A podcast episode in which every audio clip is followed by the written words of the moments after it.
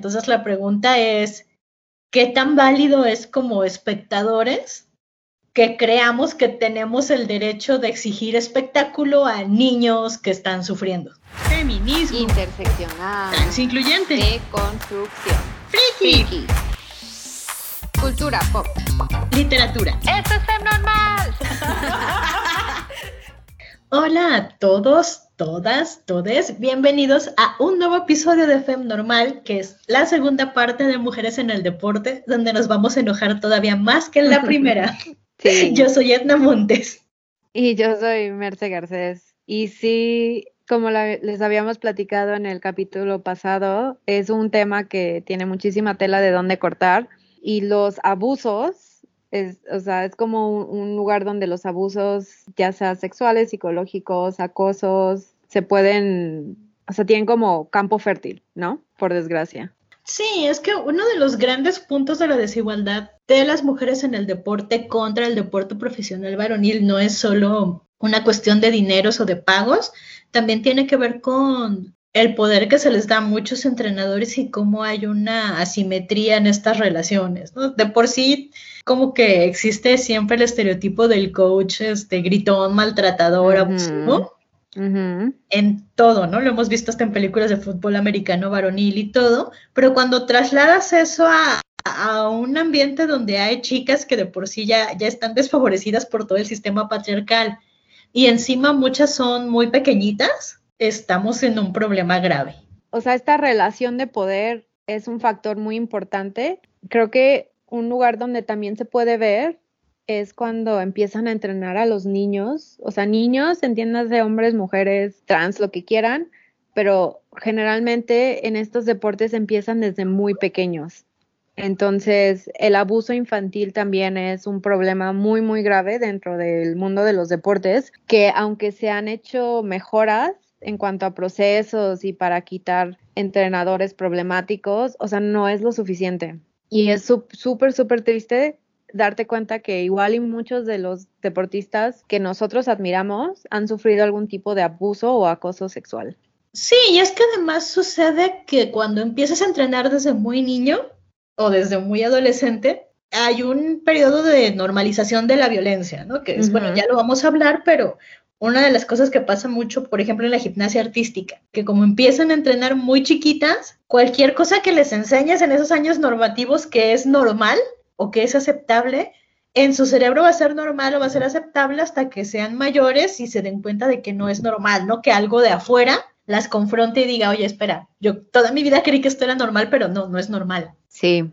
Ahorita nos estamos enterando de casos de 1970 y de los 80, ¿no? Como que sigue sa- saliendo toda esta mierda y te das cuenta de que, o sea, el deporte eh, de alto rendimiento ha dado los frutos que ha dado por precisamente por estos abusos y esta violencia hacia niños, ¿no? No, o sea, no sé por, no sé por qué hasta la fecha se sigue creyendo que un entrenador tiene que gritarte o ser abusivo o, como decirte que estás gordo para que no subas de peso. E- Eso genera un chingo de problemas psicológicos en muchas personas, ya sea en trastornos alimenticios, eh, como decía Edna, de que yo creo, yo creía que me amaban porque me gritaban, ¿no? Pero creo que nunca se debió de haber justificado que un entrenador sea abusivo, porque incluso hasta la fecha mucha gente cree que si no te están gritando o haciendo sufrir o, entre comillas, empujándote a mejorar, porque así es como se justifica.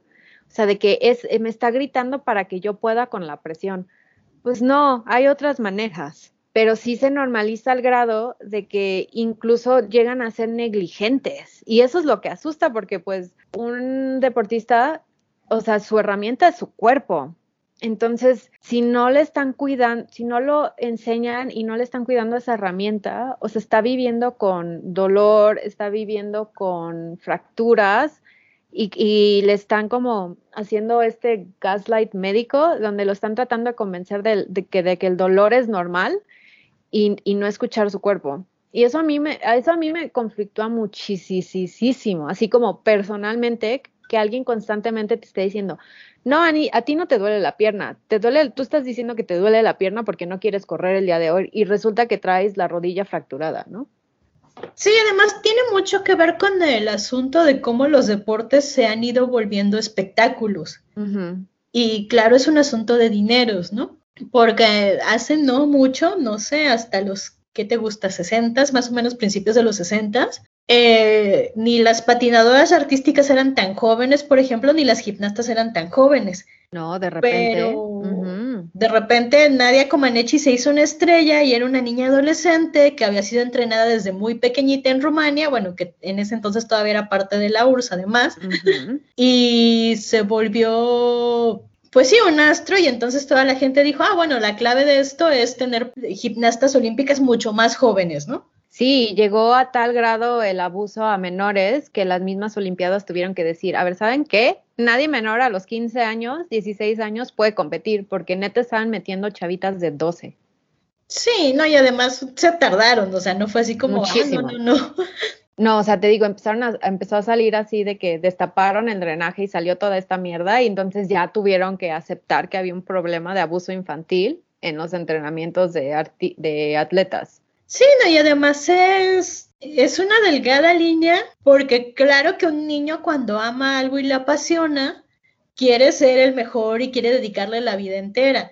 Pero ahí es donde te quedas pensando, bueno, y, y dónde está esa delgada línea entre los padres apoyando al niño a ser un atleta de élite contra los padres permitiendo que abusen de sus hijos emocional y físicamente para que sean ese astro, ¿no? O sea, donde tú como adulto pintas la raya. Y la verdad es que no los envidio porque no ha de ser nada fácil y yo por eso mejor no quiero tener hijos. No, y déjate eso, creo que son dos cosas. Creo que uno es, como dices, si un niño quiere hacer algo y le apasiona y empieza a ser bueno y em- lo empiezan a llevar a entrenar y resulta que sí tiene talento, pero no solo eso, que, que se adapta a la disciplina. Hay, o sea, un niño no dimensiona lo que tiene que hacer para llegar, por ejemplo, si sus sueños son las Olimpiadas, ¿no?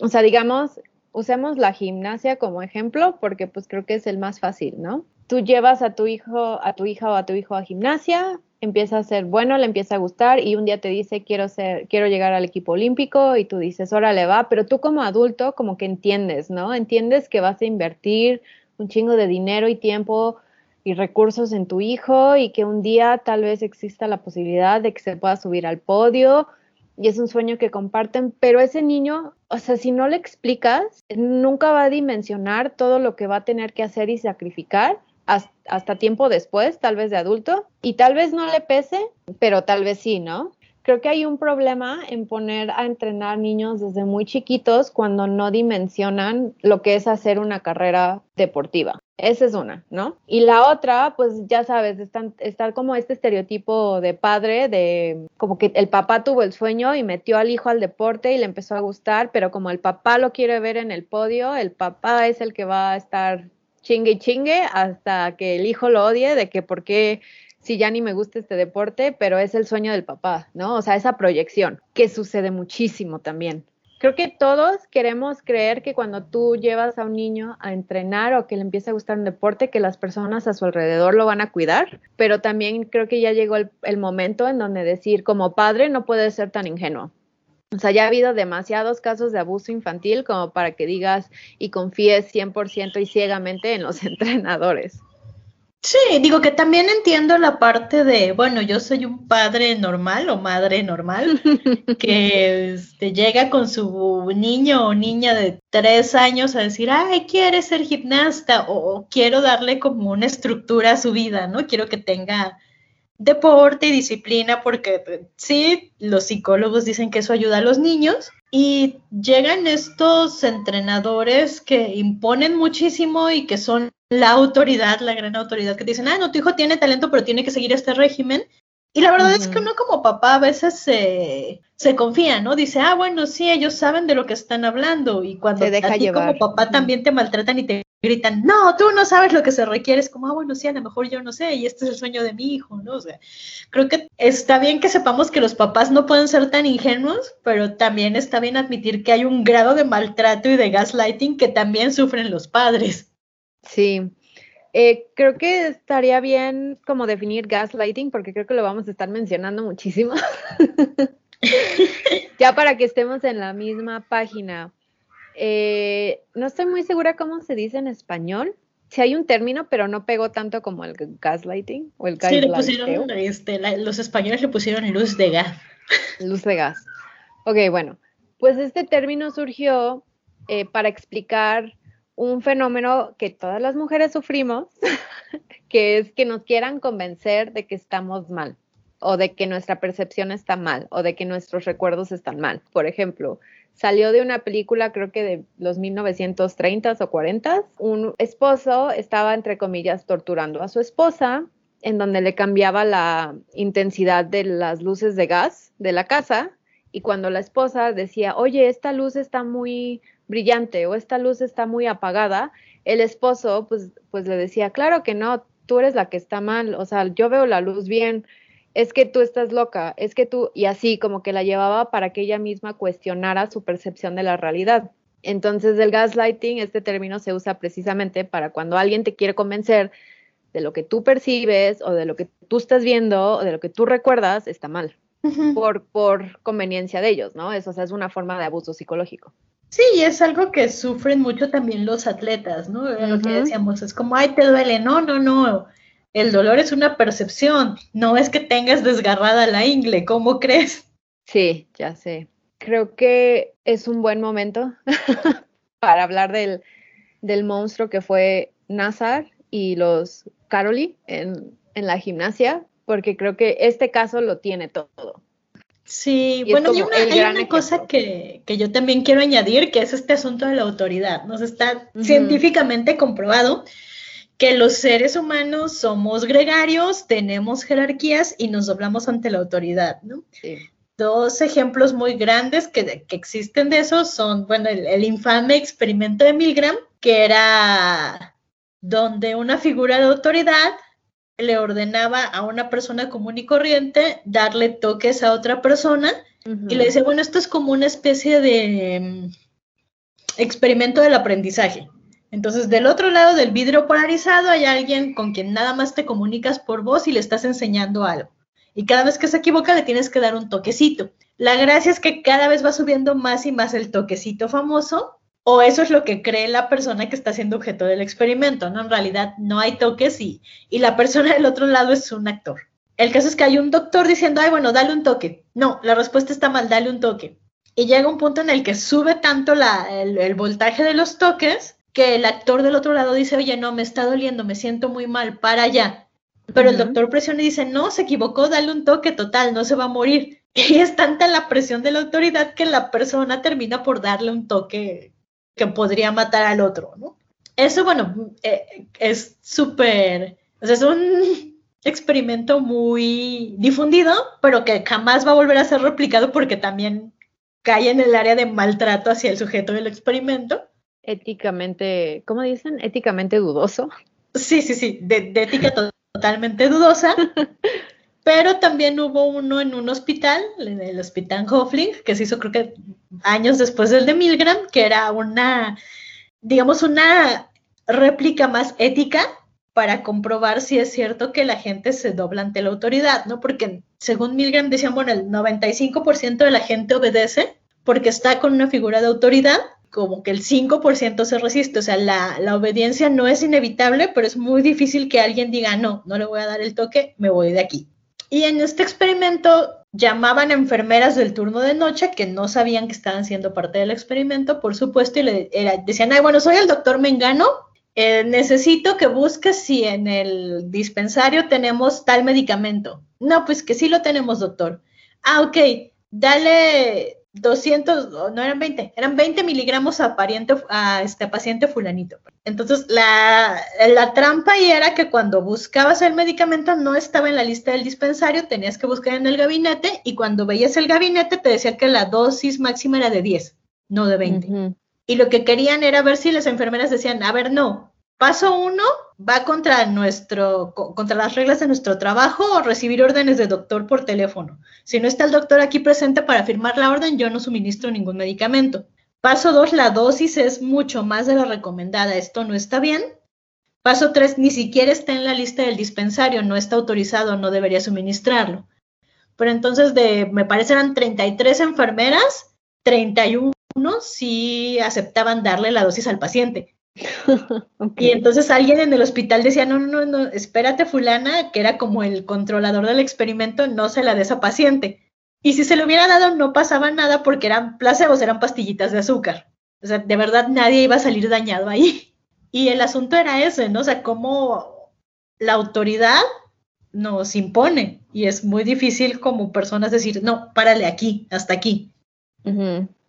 Y todo este desvío de los experimentos de por qué está probado que la gente, incluso adulta, racional, profesional, se dobla ante la autoridad, tiene que ver con, con el caso de Nazar y todo lo que pasó en la Federación de Gimnasia de Estados Unidos. Sí, porque ahí el punto es que eran la gente que era dueño de los gimnasios, los que llevaban los entrenamientos, la gente seleccionada por el Comité Olímpico de Estados Unidos, o sea, todos ellos estaban protegiendo una jerarquía que le dio eh, la posibilidad a Nazar de abusar durante años a la cantidad de gimnastas y deportistas que se le antojó porque él era la autoridad. Sí, y eran cosas tan, o sea, que uno los, las, las, ve desde fuera y dice, ¿cómo que le vas a examinar el suelo pélvico a mi hija de 12 años y eso implica que le metas la mano en sus genitales? Pero también la gente era como, bueno, es un doctor, es un doctor prestigioso, no haría nada inapropiado, ¿verdad? No, es un doctor especialista en, no sé, el desarrollo del cuerpo de las gimnastas y y el güey obviamente sabía cómo vender sus, entre comillas, métodos para que las mismas deportistas como que se sintieran mal de decir, ay, eh, pues es que él sabe lo que está haciendo, ¿no? Sí, no, y muchas de ellas que, que testificaron en el caso decían, bueno, es que yo decía, ay, como que está mal que me toque mis genitales, pero luego le preguntaba a todas mis compañeras de, oye, el doctor te hizo tal tratamiento, no, pues sí, a mí también, ah, no, a mí también, y como nos pasaba a todas, creímos, ah, bueno, a lo mejor es normal y sí está bien y yo estoy exagerando. Creo que tenemos que mencionar que Marta y Bela Caroli, que son estos entrenadores eh, de Rumania, ¿se dice rumaní? ¿O rumaní es otra cosa? No son romanos porque los romaníes son los... Son los gitanos. Ajá. Ah, ok. Sí, Me acordé de The Girls. sí, es que como que los confundo. Ajá, pero estos entrenadores rumanos fueron los que entrenaron a Nadia Comaneci y cuando se cayó la URSS, Estados Unidos les dijo, pues véngase para acá a entrenar a todas nuestras gimnasias y les dieron las, las llaves del reino y ellos se impusieron como los principales entrenadores y los que seleccionaban al equipo olímpico de Estados Unidos, ¿no? Durante años. O sea, ellos estuvieron ahí desde noventas hasta hace como, ¿qué te gusta? Cinco años que cayó el escándalo, que ya como que los fueron quitando así poco a poco.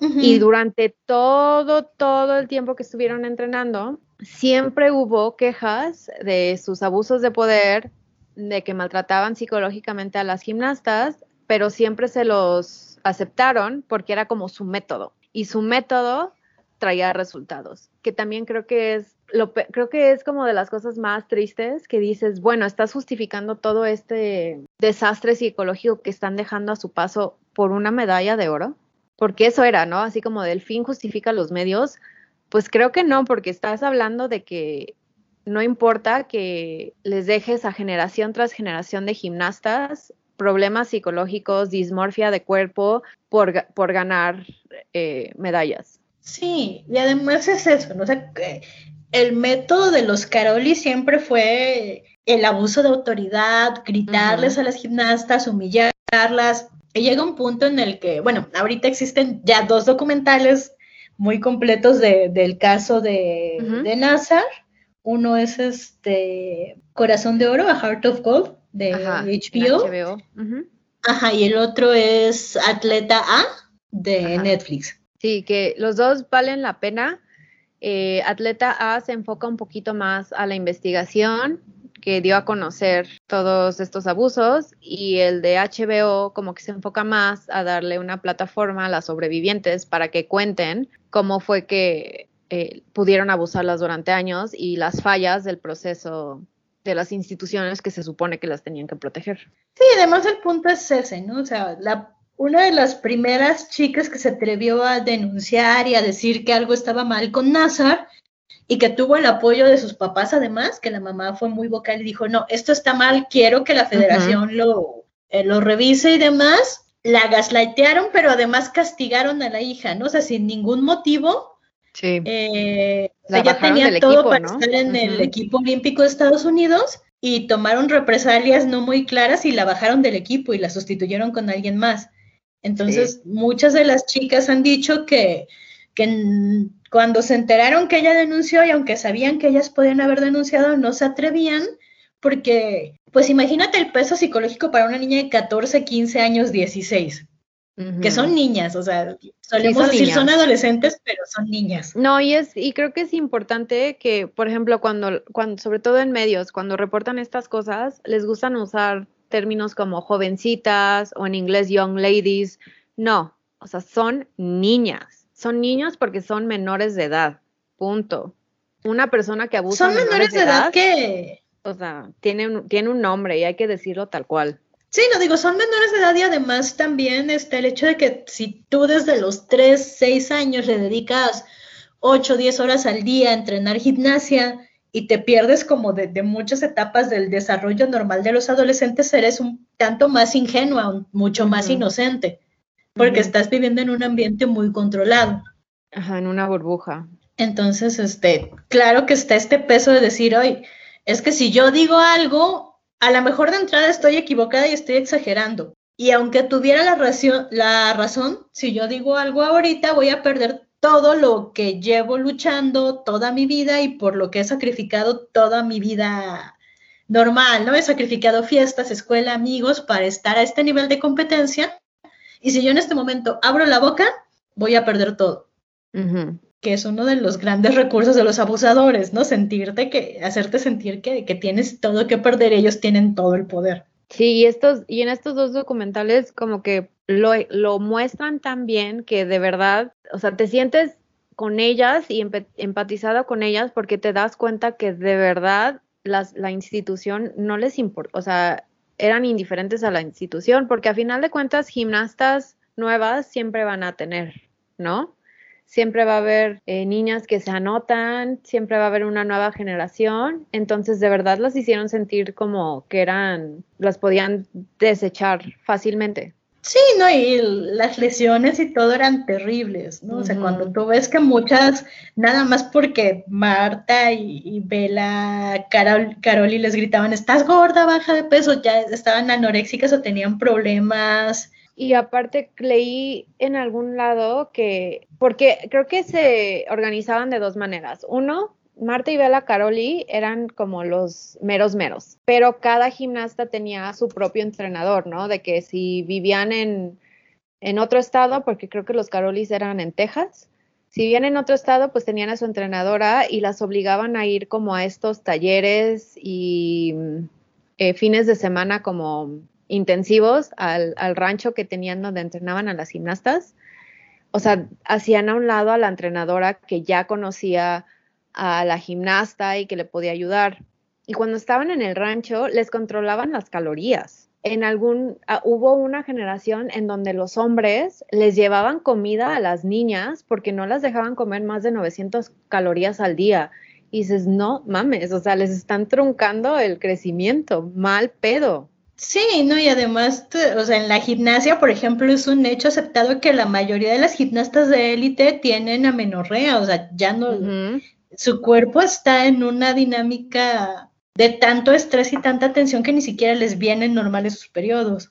Y que ya no, o sea, sí es un estancamiento de crecimiento porque ya no se van a desarrollar, ¿no? O sea, ya no les va a crecer el busto, ya no les van a crecer las caderas, o sea, se van a quedar como con cuerpo de niñas. Sí, sí, es que además es justo como que ese es el, el objetivo de, de mucho de ese entrenamiento, ¿no? O sea, lo que ellos buscan son gimnastas muy compactas, chaparritas, pero muy musculosas, pero sin caderas, o sea, como que están jugando con el cuerpo humano para que su aerodinámica y su fuerza sea la óptima para lograr todas estas acrobacias. Sí, pues yo me acuerdo que mucho tiempo la gente se quejaba de Svetlana Korkina, Sí, ay, me acuerdo de ella, sí. o, no, o no se quejaban, pero les llamaba mucho la atención de es que Svetlana Korkina es muy ágil en las barras asimétricas y wow, qué bárbara para ser una gimnasta tan alta. Ajá. Y yo, o sea, yo niña, porque siempre he sido muy fan de la, gimnasia, de la gimnasia olímpica, en mi mente de niña dije, ay, Svetlana Korkina de ser altísima como mi tío que mide un metro ochenta y tantos, ¿no? No, y no lo era. Porque además era rusa y yo me imaginaba que Svetlana Korkina medía como un 80, un 80 y algo y por eso era altísima. Y luego me fue enterando que mide unos 65 y fue como, espérate, Svetlana Korkina y yo somos de la misma estatura más o menos. ¿Cómo que es altísima? Sí, Si yo toda mi vida he sido como de las chaparras. sí, así es. Pues de hecho, si ves a Simone Biles, o sea, Simone Biles es más chaparra que tú, yo creo. Sí, no, o sea, la, como que en promedio andarán por ahí del 1,53, 55. Ujú. O sea, no, no son altas. No, Digo, no que nadie deba ser alto o bajo, o sea, está- es perfectamente normal que desarrolles la estatura que tus genes te marquen. pero es... Pero el punto es que Ujú. sí hay implicaciones aquí sobre. Ah, no estoy viendo en mis notas que Simone Biles mide 1,42. O sea, ve, güey, 1.42. O sea, sí es muy problemático que para ser una deportista en gimnasia tienes que, tienes que truncar tu crecimiento. Que es como más o menos lo mismo que sucede con las bailarinas, pero al revés, ¿no? Las bailarinas tienen que ser altas y, gráciles. O sea, tú no puedes ser una bailarina chaparra. Sí, no, aunque también es gracioso porque hay un tope de, de altura. O sea, para ser bailarina de ballet hay un tope en el que en puntas no puedes pasar de cierta estatura. Y Al menos ahora- en ballet clásico y en escuelas como muy, como la rusa, que es muy exigente, ¿no? Y si haces contemporáneo es, es otro mundo.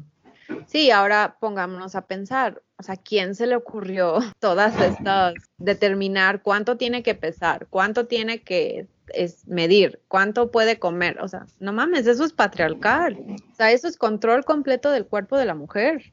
Sí, y además hay, o sea, una de las grandes cosas que habilitó todo este abuso de Nazar, además de, de esta estructura de control en el que ya, porque mm, si no mal recuerdo fue Simone Biles o alguna de ellas que dijo mientras testificaba que ser una gran gimnasta y ganar todas estas medallas de oro y lograr acrobacias que, que incluso solo los hombres lograban antes, es un mérito porque ella estaba rota y compitió rota todo el tiempo y tener como la fuerza de voluntad para sobreponerse a todo lo que sufrió. Y aún así lograrlo es, es inhumano, pero es algo que nadie debería hacer, ¿no? Que ella lo tuvo que hacer, pero no quisiera que nadie estuviera sometida a este ritmo de, de competir estando rota, ¿no? O estando deprimida o sintiéndose mal. Sí, que Y a mí me pegó muchísimo porque dices, claro, o sea, estás psicológica y físicamente rota y aún así estás logrando estas hazañas sobrehumanas. que es algo que decíamos en el capítulo pasado, ¿no? Que nosotros asumimos, porque disfrutamos del espectáculo, que estas personas están donde quieren estar, están al nivel que quieren estar, que lo tienen todo en la vida, que mira cómo puedes estar deprimida si ya tienes como 20 medallas de oro, pero la realidad es otra. O sea, la realidad es que estas mujeres están acostumbradas a sentir todo grado de dolor, ya sea físico o psicológico, y dar resultados. Me acuerdo mucho que en el documental de HBO hay una atleta, me olvidó su nombre, pero es, es como, ella no llegó a ser como de élite, llegó como, eh, como que ya no aguantó el abuso y se salió antes de la universidad y ella se echó una super frase en este documental que decía, cuando tú eres gimnasta, mujer, estás acostumbrada a que el cuerpo te duele todo el tiempo. Entonces, si el cuerpo te duele todo el tiempo, o sea, no sabes detenerte, porque este es tu normal. Tu normal es sufrir, punto. Y yo sí me quedé así de, no mames, o sea, ¿qué les estamos exigiendo? Sí, que de hecho me parece que es justo esta Maggie Nichols, que fue la de las primeras o la primerísima en denunciar a Nazar como tal. Pero La- sí, o sea, verdad, es como... No me acuerdo. O sea, me acuerdo que era una güera, que fue la que se fracturó el tobillo y la obligaron a seguir entrenando hasta que ella dijo, sabes que ya no puedo entrenar. Y le gritaron y la humillaron y le dijeron, pues te sales del equipo, ya no vas a participar. Y la corrieron. Y esa noche que la corrieron, fue, al- fue a la sala de emergencias y le dijeron, traes fractura. ¿Por qué estás haciendo ejercicios y traes fractura? Ah, o no fue esta Kerry Strug, que la tuvieron que sacar cargando de la competencia porque se nos rompió todita. No, esa fue otra. O sea, no, esta fue, esa fue, creo que en el documental de Netflix te, te muestran la historia de Kerry y yo, o sea, no mames, yo me acuerdo de haber visto esas Olimpiadas, ¿no? Esas fueron las Olimpiadas de 1996, donde yo empecé a marcar quiénes eran las integrantes del equipo de Estados Unidos y yo las súper admiraba y te vendieron la historia de Carrie así de que a pesar de que está rota, ganó una medalla olímpica, qué chingona es. No mames, la, obligaron con todo el dolor del mundo a, a competir, sabiendo que estaba sí, lastimada. No, es Además, en esas Olimpiadas eran como la, tenían nombre el equipo, eran las magníficas seis o las maravillosas seis, algo así. Las, maravillosas siete, sí, perdón. Este, y yo también me acuerdo, ¿no? Porque te digo, yo siempre he sido muy fan de la gimnasia olímpica y, la verdad es que estos documentales me pegaron mucho porque dije, ouch, o sea, ¿hasta qué punto yo me creía esa narrativa de los medios? Porque la verdad es que era una narrativa de los medios y eran puras relaciones públicas y era inhumano, ¿no? Pero esto sigue sucediendo porque nosotros como público de la gimnasia este, lo glorificamos y lo vemos normal. Digo, yo también me acuerdo mucho de este asunto, o sea, cómo fue que hizo el salto con el tobillo roto y en un solo piecito. Ajá, y cayó en un solo piecito y fue cuando la cargó este Bella Caroli y todos así de bravo, la quiere tanto porque la está cargando. Tú dices, no mames. Sí, es como, es una niña adolescente a la que obligaron a saltar con un tobillo roto o sea, ni siquiera, de, la verdad es que además hasta me siento culpable por eso, ni siquiera sé cómo se repuso, si se repuso bien. Es que esa es otra parte, ese es como el lado oscuro, o sea, se rompió el tobillo y de seguro han de haber dicho, pues ya no puede competir, entonces la desecharon y véngase la nueva, porque así era el sistema. Sí, pues a mí no se me olvida, por ejemplo, este, estos olímpicos en los que compitió Dominique Mosianu, que de hecho fue uno de los parteaguas en los que el Comité Olímpico dijo, ¿saben qué? Menores de 16 ya no, o 15 ya no pueden competir en gimnasia. Ajá, porque ella tenía 14, ¿no? 13, 14 cuando Tenía 14. Y no sé si te acuerdas que hizo un salto y se fue de cabeza. Sí. Y fue así como, y sí, también corrió, este, Bella Carol y abrazarle y levantarle, fue así como, no manches, una niña de 14 años se acaba de caer de cabeza. sí, y era como el gran astro de la gimnasia en su momento. Sí, y de hecho, esta misma esa Dominique Mociano este, se, se, emancipó de sus papás a los 17 años y les reclamó como que toda la vida de abusos de me obligaron a entrenar, se robaron mi dinero y así como porque ya no aguantaba. Y yo me acuerdo mucho de haber visto esa noticia porque me acuerdo que mi mamá dijo, ay, qué mal agradecida o algo así, que, qué falta de respeto, sus papás la querían porque le dieron todo. Y me acuerdo mucho de su reacción y cuando volvió, cuando salió todo lo de Nazar, me acordé de Dominique Mociano y todo lo que sufrió después. Y dije, no mames, o sea, lo que es no saber. O sea, nosotros no sabíamos todo el abuso al que era sometida y creíamos que, pues, pinche malagradecida, que porque se anda emancipando de sus papás. Porque era la única manera en la que iba a poder detener el abuso del otro. Sí, no, sí, sí, es como, mientras más lo piensas, dices. Es horrible se vuelve Es horrible y es, y es un abuso institucional en el que absolutamente todos los adultos colaboran, ¿no? Desde algunos padres, porque además mucho del dinero que, hacen las gimnastas renombradas, en especial las vingas, porque también los mexicanos no tenemos ese tipo de, renombre en esos deportes. No, y, y la maquinaria publicitaria de los olímpicos gringos es otro pedo, ¿no? O sea, de verdad es otro pedo. Sí, y es eso, o sea, la federación lo que quería era no manchar su imagen y por eso soportaron y enterraron muchos de los primeros casos que se denunciaron contra NASA, porque claro, si hay un escándalo de abuso sexual ya no puedo tener a esta gimnasta de 14 años vendiendo cereales, ¿no? Sí, no, es, es, un, es como lo peor de la humanidad enterarte de todos estos casos de abuso. Creo que sí es justo decir que es está muy enraizado también en el capitalismo. O sea, ¿cómo es posible que tu publicidad valga más que el bienestar de tu atleta? Y aparte de atletas niños, que es como lo que no supero. O sea, ¿cómo justificaron el abuso infantil por dinero? Sí, vamos, y en la, como en el juicio que se hizo contra NASA, el expediente tenía quejas de 160 niñas que fueron víctimas a lo largo de su carrera. Pero también sabemos que hubo, hubo varias que decidieron no hablar o no sumarse a la denuncia. Sí. pero o sea, 160 niñas, una ya es demasiado. Y creo que una de las cosas que más me gustó de los dos documentales, porque lo mostraron, cuando está en juicio y la abogada, digo la abogada, la jueza dice, pues vamos a darle la oportunidad a todas las sobrevivientes que quieran hablar, que hablen. Y se anotaron más de 100 y en algún momento el Nazar dijo, ay, no quiero escuchar esto porque me duele el alma. Y la jueza literal le responde así de, tú cometiste estos crímenes, te vas a sentar ahí y escuchar qué crímenes cometiste. Fin. O sea, tú hiciste esto, ahora te aguantas. Sí, y además lo pienso y es como dices, o sea, Moceanu se, te voy a decir, se divorció de sus papás, pero se emancipó. Sí, es que es pero eso. perdón, es que me es acuerdo de The. Girls. Vean The Girls, gente. Pues, se, se emancipó a los 17, en el 98. Ujú. Y el juicio contra Nazar se tomó cuánto tiempo? O sea, hubo gente que al menos por más de una década estuvo quejándose de lo abusivo que era todo este sistema y nadie les hizo caso. Y creo que apenas, apenas lo sentenciaron en 2018-2019, ¿no? Que le dieron como no sé cuántas eh, sentencias de vida. No me acuerdo cuánto sumaba, pero eran como, iba a estar en la cárcel como 80 años, algo así, ¿no?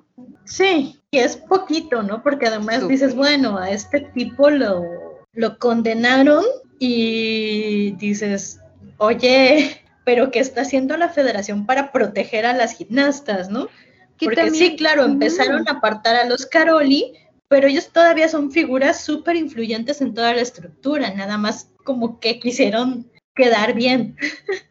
Y eso es algo que a mí me conflictúa muchísimo, porque no sé si es un pensamiento conservador, patriarcal, no sé qué sea, pero todos son bien, alguien quiere pensar en los niños, pero nadie quiere hacer nada por los niños, ¿sabes? O sea, ¿dónde están tus procesos? ¿Dónde están los psicólogos? ¿Ya le explicaste al niño que puede denunciar y con quién puede ir? Esas cosas no, no están implementadas. Y pon tú, bueno, estamos hablando de Estados Unidos y todo el problema que surgió. No es solo en Estados Unidos. O sea, ha habido casos de abuso infantil de entrenadores en Inglaterra, en toda Europa, en México ni lo duden, Latinoamérica se los ha puesto, Australia. Esto se sigue dando porque no hay protocolos impuestos. La gente que puede echar la mano, que puede ayudar, no está en los, la posición de poder para hacerlo. Se sigue defendiendo a los abusadores en todo el mundo. Entonces, cuando dicen, alguien quiere pensar en los niños, es, ok, chido, pero ¿qué estás haciendo para detener esto, esto, este problema? Porque, ay, sí, ¿no? Ay, no digas que están abusando a los niños, que por qué, qué horrible, porque, por qué estás tocando ese tema, si es incómodo. Sí, es incómodo, pero está sucediendo. No, no sean hipócritas. Sí, digo, ahorita Nazar se está enfrentando a entre 40 y 175 años de prisión, que se me hacen poquitos, incluso los 175, aunque sé que ahí se va a morir, se me hacen poquitos. Pero dices, bueno, el tipo tenía un archivo de pornografía infantil en su carpeta y choncho, no era así como dos fotitos, que incluso una ya sería horrible. Demasiado. me rebasa, ¿no? Me rebasa porque además, insisto, es, está muy normalizado y, y- y yo tengo que admitir que yo como fan de la gimnasia durante años normalicé eso y me tomó muchos años crecer y darme cuenta de que no estaba bien. no sé si peor o mejor, o sea, no sé cómo explicarlo, pero pon tú, ya van a ser las Olimpiadas, ojalá, quién sabe, tal vez. ¿Tú quieres creer que el equipo, los equipos que van a ir de cualquier parte del mundo, que son eh, infantiles, o sea, más hacia los 16, 17, 15 años, están protegidos y no han sufrido esos abusos? O sea, todos queremos creer eso, pero ahorita neta ya, no- ya no sabes. Sí, la verdad es que no. Y además digo, claro, el caso de Nazar es muy mediático y es muy conocido, pero hay montones. O sea, por ejemplo, hace no mucho también hubo una demanda de este en el estado de California. Varias chicas de un equipo de waterpolo denunciaron que, que su coach abusó sexualmente de ellas. Y bueno, como también son muy de, de no querer afectar a las federaciones y el deporte, la federación sí les dio como un acuerdo extrajudicial de 14 millones de dólares de indemnización. Pero eso es, bueno, una suma así de grande no, No es cualquier cosa. no es cualquier cosa. eh, tampoco creo que sea suficiente, pero no es algo que una federación paga para proteger a alguien inocente, ¿me explico?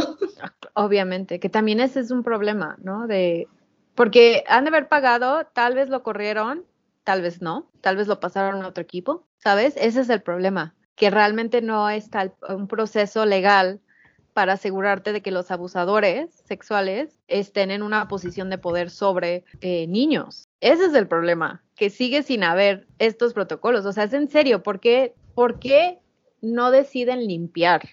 ¿No? O sea, obviamente están protegiendo una jerarquía que les está dando un chingo de varo, porque es un buen negocio, y prefieren proteger su fuente de ingreso que a los atletas. O sea, no estarían comiendo si no fuera por los atletas, punto. Y aún así están dispuestos a que salgan abusados. Sí, sí, la verdad es que sí es muy... Porque, por ejemplo, también no hace mucho a Francisco Rueda, que era entrenador de, de clavados aquí en México, dos clavadistas lo acusaron de abuso sexual. ¿sí? Y, jamás y hubo demasiado Ajá. seguimiento, ¿eh? Es lo que te iba a decir, así de que por debajo de la mesa como que callaron todo y ya nadie supo qué pasó. Sí, yo digo, yo lo último que supe de este señor es que estaba de entrenador pero en Colombia y que además estaba haciendo un libro de clavados o algo así, como un memoir. Ujú. Y es como, ¿qué está pasando aquí? Sí, de hecho, acaba de salir una noticia, no me acuerdo si fue esta semana o la pasada, que una nadadora australiana que se llama Madeline Groves, este, anunció que no iba a competir en las Olimpiadas porque estaba hasta la madre de los misóginos pervertidos, sus palabras, que trabajaban en el deporte australiano. O sea, que ya estaba hasta la madre de tener que lidiar con esto y que ya no quería. Sí, es que sí hay como, o sea, en todos lados se cuecen habas, ¿no? Yo también estaba investigando para este capítulo, descubrí que de hecho en, en la, tanto en, en la Federación de Fútbol Soccer de Haití, Había un escandalazo de, de que el presidente habilitó una red de abuso con los entrenadores y demás y que había al menos 30 chicas sexualmente abusadas y que entre toda la federación había al menos 10 acusados, o sea, 10 perpetradores. Ajá. Que entre los casos había un, el, el de una chica menor de edad de 14 años que resultó embarazada de uno de los abusadores y la obligaron a abortar Ay, qué horror. Y que también hay un escándalo parecido con el presidente de la Federación de Soccer de Afganistán, que entre 2003 y 2018 habilitó también una red de abusos y que renunció en 2020 y no está todavía vinculado a proceso. En Mali hay al menos 100 deportistas entre gimnastas, basquetbolistas, jugadoras de soccer y nadadoras que también han denunciado abusos por parte de, de presidentes de federaciones y de coaches. los países que están que estás enlistando, o sea, un Raimundo cualquiera podría decir, ay, bueno, pero es que esos son países pobres y conflictivos. No, güey, o sea, también en Inglaterra, entre 1970 y 2005 surgió una investigación que durante esos años eh, hubo un buen de entrenadores que abusaron sexualmente de menores, niños, o sea, niños hombres, de que había una red de pedofilia y que, y que la Federación de Fútbol de allá lo sabía, pero que no hizo nada. O sea, literal, como dicen, se cuecen habas en todos lados. O sea, esto pasa en todos los países. Digo, una cosa es que no nos enteremos porque no son tan mediáticos como el caso de. NASA, porque digo, si realmente no es como que en tu feed de noticias te salga lo que pasa en Mali o lo que pasa en Haití, a menos que activamente lo busques, ¿no? Claro. Pero hay muchos casos que ya que te das un clavado, salen y son muy preocupantes, ¿no? Por ejemplo, estaba viendo que hay también muchos, al menos denuncias de, de abuso no sexual, pero sí físico y emocional en la Federación de Judo de Japón y que hay documentadas entre 1983 y 2016 121 muertes de, de- de niños que practicaban en la Federación de Judo de Japón, O ya sea sea que- por lesiones que no les han Ujú. cuidado, o sea, entre ellos había el caso de un chico que tuvo un golpe muy fuerte en la cabeza y tuvo un derrame cerebral que nadie le cuidó, hasta algunos suicidios. O sea, es que en serio, ¿cómo justificas eso? ¿No? O sea, por el deporte, por la gloria, por las medallas. Es que no deberían, no deberíamos estar justificando esta estructura y esta forma de practicar deporte. Porque una cosa es que tú como adulto decidas entrenar y exigirte y hacerlo. Otra cosa muy diferente es que estés metiendo a niños y les estés exigiendo como un adulto. Sí, sí es que o sea, es, es inhumano y también Muy. uno se pregunta para qué, o sea, Para la gloria. qué gloria. Ajá, Lo o sea, qué, qué gloria. Yo creo que lo más triste de todo esto es que no dimensionamos que, ok, todos quieren ir a las Olimpiadas, todos quieren ganar una medalla, dan tres medallas, nada más. Más de 20 personas se quedan con las ganas en cada deporte, porque solo premian a tres. Sí, no sé, yo entiendo que todos tenemos sueños, o sea, a lo mejor alguien podría decirme así como, ay, no, pues así como es sueño de alguien tener una medalla olímpica, es tan válido como tu sueño de escribir libros, se lean o no se lean. Y lo entiendo, se entiendo perfectamente que todos tenemos sueños, pero a mí nadie me explotó de niña para escribir un libro, me explico. No, y déjate tú, o sea, imagínate que tú o yo nos despertemos mañana y digamos, ¿sabes qué? Por el resto, lo que me queda de vida, me voy a dedicar a entrenar y voy a ganar una medalla olímpica en ciclismo. Edna, ni siquiera nos van a dejar participar por nuestra edad. Eso, eso también es algo que no entiendo. O sea, este, este poner, sí, ok, el cuerpo no rinde tanto y te cansas por las exigencias y cuando eres niño tal vez tienes más elasticidad y aguante, órale. Pero ¿por qué yo como adulta no puedo decidir seguir mi sueño olímpico? ¿Por qué hay tantas trabas? ¿Y por qué para los niños no hay tantas trabas? ¿Sabes? Eso también es parte de, o sea, un gran problema de la estructura. Sí, y además la verdad es que son cambios que están hechos para que el deporte sea espectacular. O sea, si tú te pones a ver el patinaje artístico en los años 70, 80, donde las competidoras estaban en sus 20, ciertamente era mucho menos complicado y espectacular que ahora, ¿no? O la gimnasia en los años 60, igual que eran competidoras y las ves y eran mujeres con cuerpos de mujeres no tenían este régimen estricto que las mantenía en un cuerpo de niñas. Y sí, o sea, era mucho menos complejo y espectacular, pero también era un deporte, ¿no? Y se crearon eh, acrobacias muy interesantes, etcétera, etcétera. Entonces la pregunta es, ¿qué tan válido es como espectadores que creamos que tenemos el derecho de exigir espectáculo a niños que están sufriendo? Sí, o sea, creo que sí deberíamos cuestionarnos la estructura de, del deporte de élite. ¿Por qué no alguien como nosotras puede despertar un día y empezar a entrenar desde cero y no es nada válido? Y lo pongo de ejemplo porque estoy segura que muchas personas van a decir, no, pero es que así no son las cosas. Ok, pero alguien decidió cómo, entre comillas, eran o tenían que ser las cosas, ¿no? Y así como alguien lo decidió, lo pueden cambiar. El hecho de que no estén impartiendo estos protocolos, de que no estén literal pensando en los niños, este, de que no estén tomando en cuenta el grado de abuso por, la, por cómo se está jerarquizando em, las instituciones deportivas. O sea, a alguien le conviene que, el, que, el, que la institución se mantenga así y créeme que no es a los deportistas. Los deportistas son los más explotados. Sí, sí, completamente. Porque además, uno de los grandes problemas tiene que ver con el hecho de que muchas de las normativas que se imponen en el deporte para proteger al- a los niños y a las juventudes, entre comillas, son remediales, ¿no? O sea, ya que hay un Ujú. Nazar, vamos a tomar acciones. Bueno, ¿y por qué no tomamos Antes. acciones antes? O desde la primera denuncia, no 100 denuncias después. Sí, o sea, ¿por qué tiene que haber figuras como Nazar para que de repente alguien literal piense en los niños?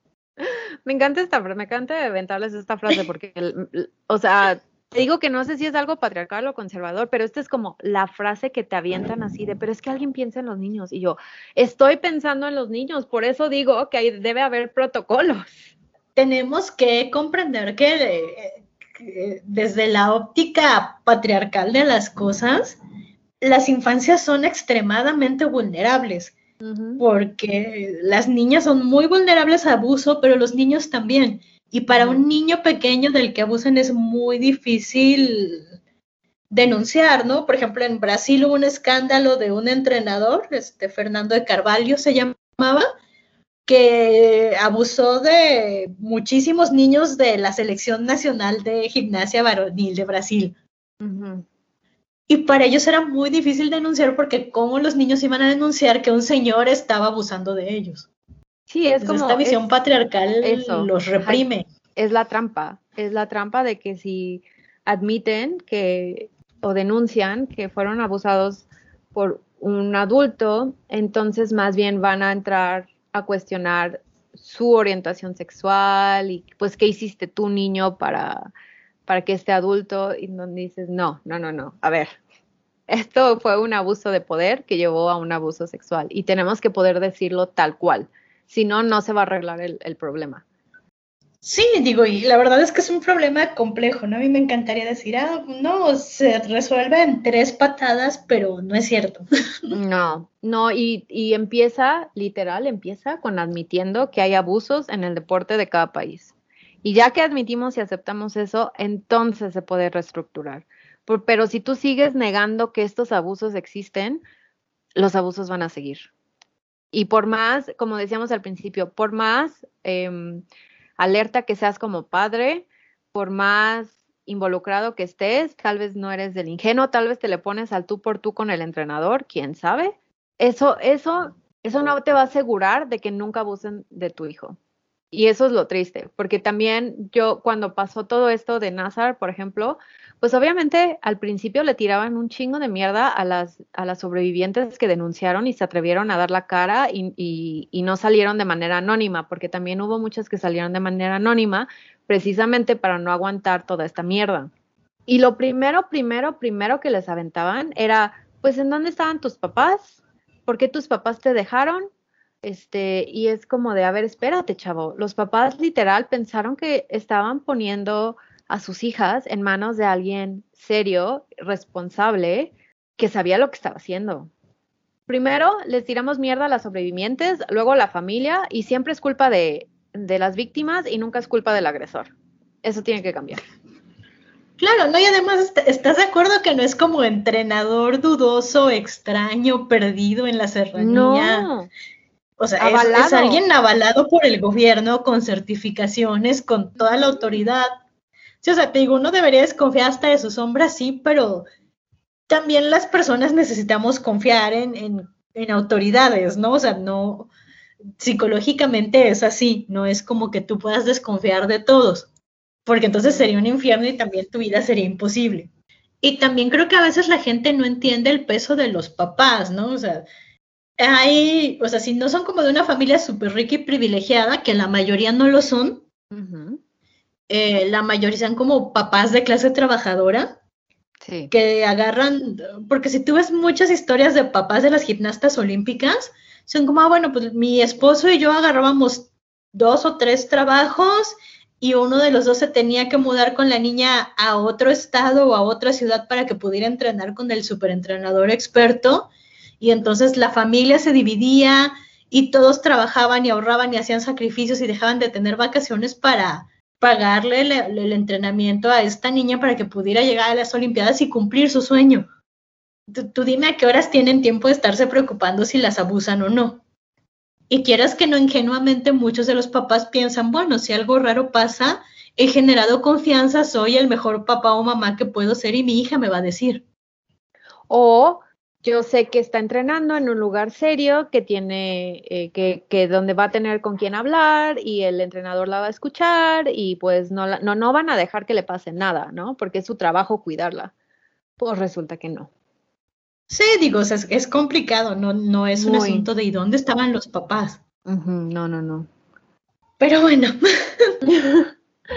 Sí, es muy, este tema es muy deprimente porque, pues no sé, como todo en la vida, está como lo espectacular, lo brilloso, lo maravilloso, pero todo tiene como un- una cara oscura, un lado feo que no vemos, porque mucho- muchos de estos abusos se dan tras bambalinas, digámoslo así, que yo como espectadora del deporte no me voy a enterar si no salen las noticias.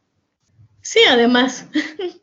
Entonces, bueno, yo personalmente, si se hacen las Olimpiadas este año, que espero que sí, porque me gustan mucho, o sea, con gusto las veré y apoyaré, pero también es como tratar de, de informarme más, ¿no? De saber un poco más cómo se hacen las cosas. Eh, todas las federaciones yo creo que son problemáticas, incluso en estos últimos, en estas últimas fechas, creo, la Federación Mexicana la han estado tirando como un buen de cosas y les han estado sacando muchas noticias sobre la corrupción que hay, que sí hay corrupción, este, sobre el chanchullo de la selección de deportistas, que también es un abuso de poder en sí. No sé, o sea, como que una quiere disfrutar de los deportes, pero luego cuando te enteras de todo esto, como que a veces dices, neta, vale la pena. Sí, la verdad es que hay muchas implicaciones éticas y de todo tipo ahí, ¿no? que, tenemos nosotros también como espectadores. Sí. Pero justo creo que es importante que, que nosotras como espectadoras tomemos conciencia de, de, qué está pasando con los deportes que amamos y que apoyamos, ¿no? Sí. Porque si bien no es como que muchísimo de mi dinero se vaya ahí, eh, si hay un peso en, en las audiencias y en lo que permitimos o no permitimos que le pase a los atletas.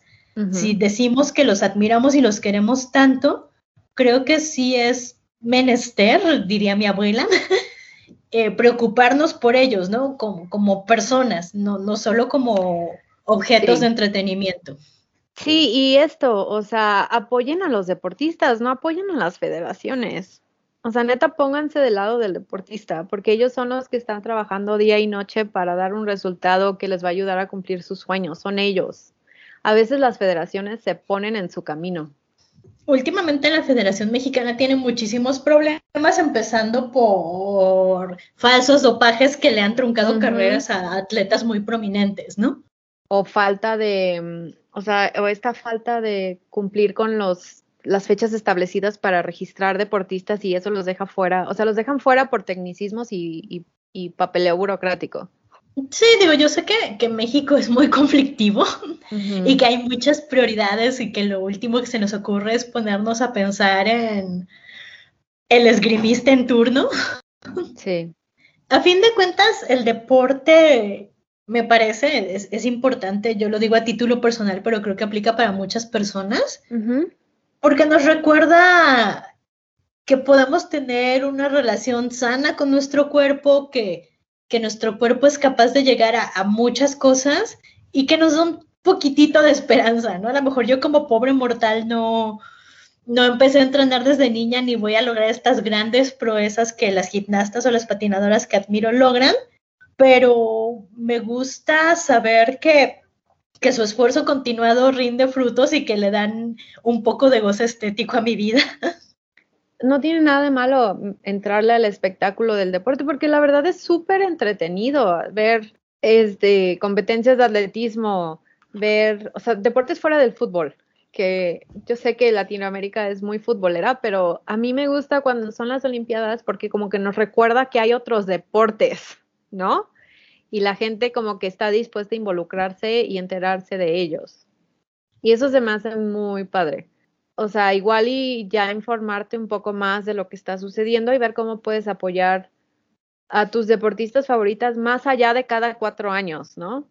Porque esa es como una de las cosas de las Olimpiadas que se me hace bien curiosa, de que, ay, no me acuerdo de los clavadistas, de los nadadores, eh, de los esgrimistas, de los de taekwondo, hasta que son las Olimpiadas. No manches, esos son huecos de cuatro años en donde no estás apoyando el deporte de tu país. Y eso no está chido tampoco. Sí, entonces sí, sí, sí, sí recomiendo ampliamente involucrarse en, esgrima y en deportes no tan populares, porque son muy satisfactorios. Muy también como aterrizando esto a, cuando no hay justas olímpicas o no hay grandes mundiales o grandes competencias, creo que también es muy importante irnos a, yo creo que todos o fuimos el niño o la niña que iba al karate, al taekwondo, a la natación, a cualquier deporte, que es algo muy común de, de la clase media mexicana que en algún momento de niños nos mandaban a entrenar alguna cosa, al menos a nuestra generación para entretenernos en la tarde y que nuestros padres respiraran. Sí. O tenemos un primito, sobrinito, hijitos de las amigas, amigos que van a, a practicar algún deporte, a clases de ballet, a clases de baile, de lo que sea. Y creo que tampoco está de más involucrarnos en eso, ¿no? En, en recordarnos a nosotros, ciudadanos de a pie, que, que, el sensei en turno no tiene por qué maltratar, ni gritar, ni, ni forzar las articulaciones de un niño en el dojo, por ejemplo. Completamente de acuerdo. ¿Tú qué deporte practicaste? Yo sí llegué a hacer, yo sí llegué a hacer gimnasia. Yo, ay, yo pasé por todo. Yo de chiquita hice gimnasia olímpica y no sé si tenía talento o no. Lo que sí sé es que en algún punto mi mamá me dijo no más y lo agradezco porque era muy estresante para mí. O sea, yo sí llegó un punto en el que eh, como a los seis años tenía que pararme a las cuatro de la mañana para ir a entrenar antes de ir a la escuela y luego ir a la escuela y regresar. Lo que sí sé es que era muy elástica en su momento. Y no sé, creo que alguna vez alguna entrenadora me gritó, me forzó de más mi piernita, me lastimó o algo y mi mamá dijo no más. Porque además yo no estaba rindiendo en la escuela por ir temprano a, a gimnasia y si fue esas niñas de quiero llegar a las Olimpiadas. Y mamá me dijo no, Olimpiadas nada. Esto te está poniendo muy ansiosa, te estás poniendo muy mal y ya no estás rindiendo en la escuela, entonces no más gimnasia. Eh, de ahí pasé por natación en la secundaria, atletismo en la prepa y de ahí karate, que fue en lo que realmente me volqué muchos años. Este, yo igual gimnasia y natación. Gimnasia, aunque me gustaba como que, o sea, el sueño guajiro eran las Olimpiadas, pero a mí, o sea, a mí sí me gustaba estar ahí. Y luego ya eh, nos mudamos y lo dejé. Creo que nunca se me hizo aprender a patinar sobre hielo y me hubiera encantado aprender, aunque sea balancear. Bueno, yo sí sé patinar sobre hielo, pero no soy así que digas un gran astro, o sea, hago cosas normalitas. Sí, patinar yo, adelante, patinar atrás, no caerme. yo sé patinar en asfalto, o sea, patinar me gusta, pero nunca, nunca aprendí a patinar en hielo. Creo que lo he hecho como dos veces en mi vida y me hubiera enca- pero me hubiera encantado aprender. No sé si es el beneficio de la retrospectiva o qué, pero yo recuerdo esas épocas que hacía deporte como algo bonito y padre y no tengo como malas memorias de que alguien me gritó, me humilló o como que me quisieron obligar a hacer algo que no quería. Entonces, por ese lado digo, pues qué chido y creo que soy de las pocas afortunadas. Sí, digo, y que además es como, oigan, el deporte es parte integral de nuestras vidas, o debería serlo, o sea, El movimiento. el movimiento. Sí, o sea, no es porque tengas que obligatoriamente, pero como parte de tener una relación sana con tu cuerpo, es hacer algo de ejercicio, lo que a ti te guste, no sé, Lo bailar, patinar, salir a caminar, pero encontrar algo donde realmente disfrutes y, y te puedas sentir bien, ¿no? Que no haya esta presión de si estás gorda, si no estás gorda, si estás muy flaca, si no estás muy flaca, no, o sea, solo este asunto de decir, tengo una relación sana con mi cuerpo y, y esta actividad física que estoy haciendo de forma constante la disfruto, no me importa nada más. Sí, eso es lo mejor que te puede pasar, yo creo. Sí, y yo entiendo que como mujeres es muy duro tener esta relación sana porque implica divorciarla de, de tu imagen corporal, de tu peso y de, de muchas cosas con las que crecimos, ¿no? Con, con presiones estéticas reales que, que crecimos con ellas y que nos machacan todo el tiempo además. Sí, y ya si tú quieres participar en competencias, de echarte maratones o de ciclismo y esas cosas, pues qué chido, ¿no? Sí, o sea, está súper padre, pero creo que sí es como importante no perder de vista esto. O sea, si, si vas a competir, que, que no sea algo que, que sea una carga para tu salud física o mental, sino que sea algo que te haga feliz. Pues yo creo que es un buen lugar donde dejarlo. Obviamente este tema puede seguir y seguir y seguir, pero pues no está chido deprimirse tan seguido. Sí, no, creo, creo que lo podemos dejar aquí, ¿no? O sea, Sí, ya. ojalá algún día tengamos un mundo donde incluso los atletas de alto rendimiento puedan solo ser felices con lo que hacen y disfrutarlo plenamente sin, sin instituciones corruptas y podridas que les hagan daño. Sí, que de verdad se empiecen a tomar en serio esto de cuidar a los niños, como dicen que tanto les importa, y, o sea, y de verdad empezar a limpiar esas instituciones. Los esperamos en el próximo episodio de FEM Normal. Esto fue Las Mujeres en el Deporte 2. Este, muchas gracias por escucharnos y nos vemos a la próxima. Bye. Adiós. Normal es un podcast producido por Edna Montes y Marza Garcés. Encuéntranos en Facebook e Instagram como FEM Normal y en YouTube como FEM Normal Podcast. Nos encantará saber de ti. Si quieres apoyarnos para seguir produciendo este podcast, puedes invitarnos a un café. Busca el link en la descripción del podcast.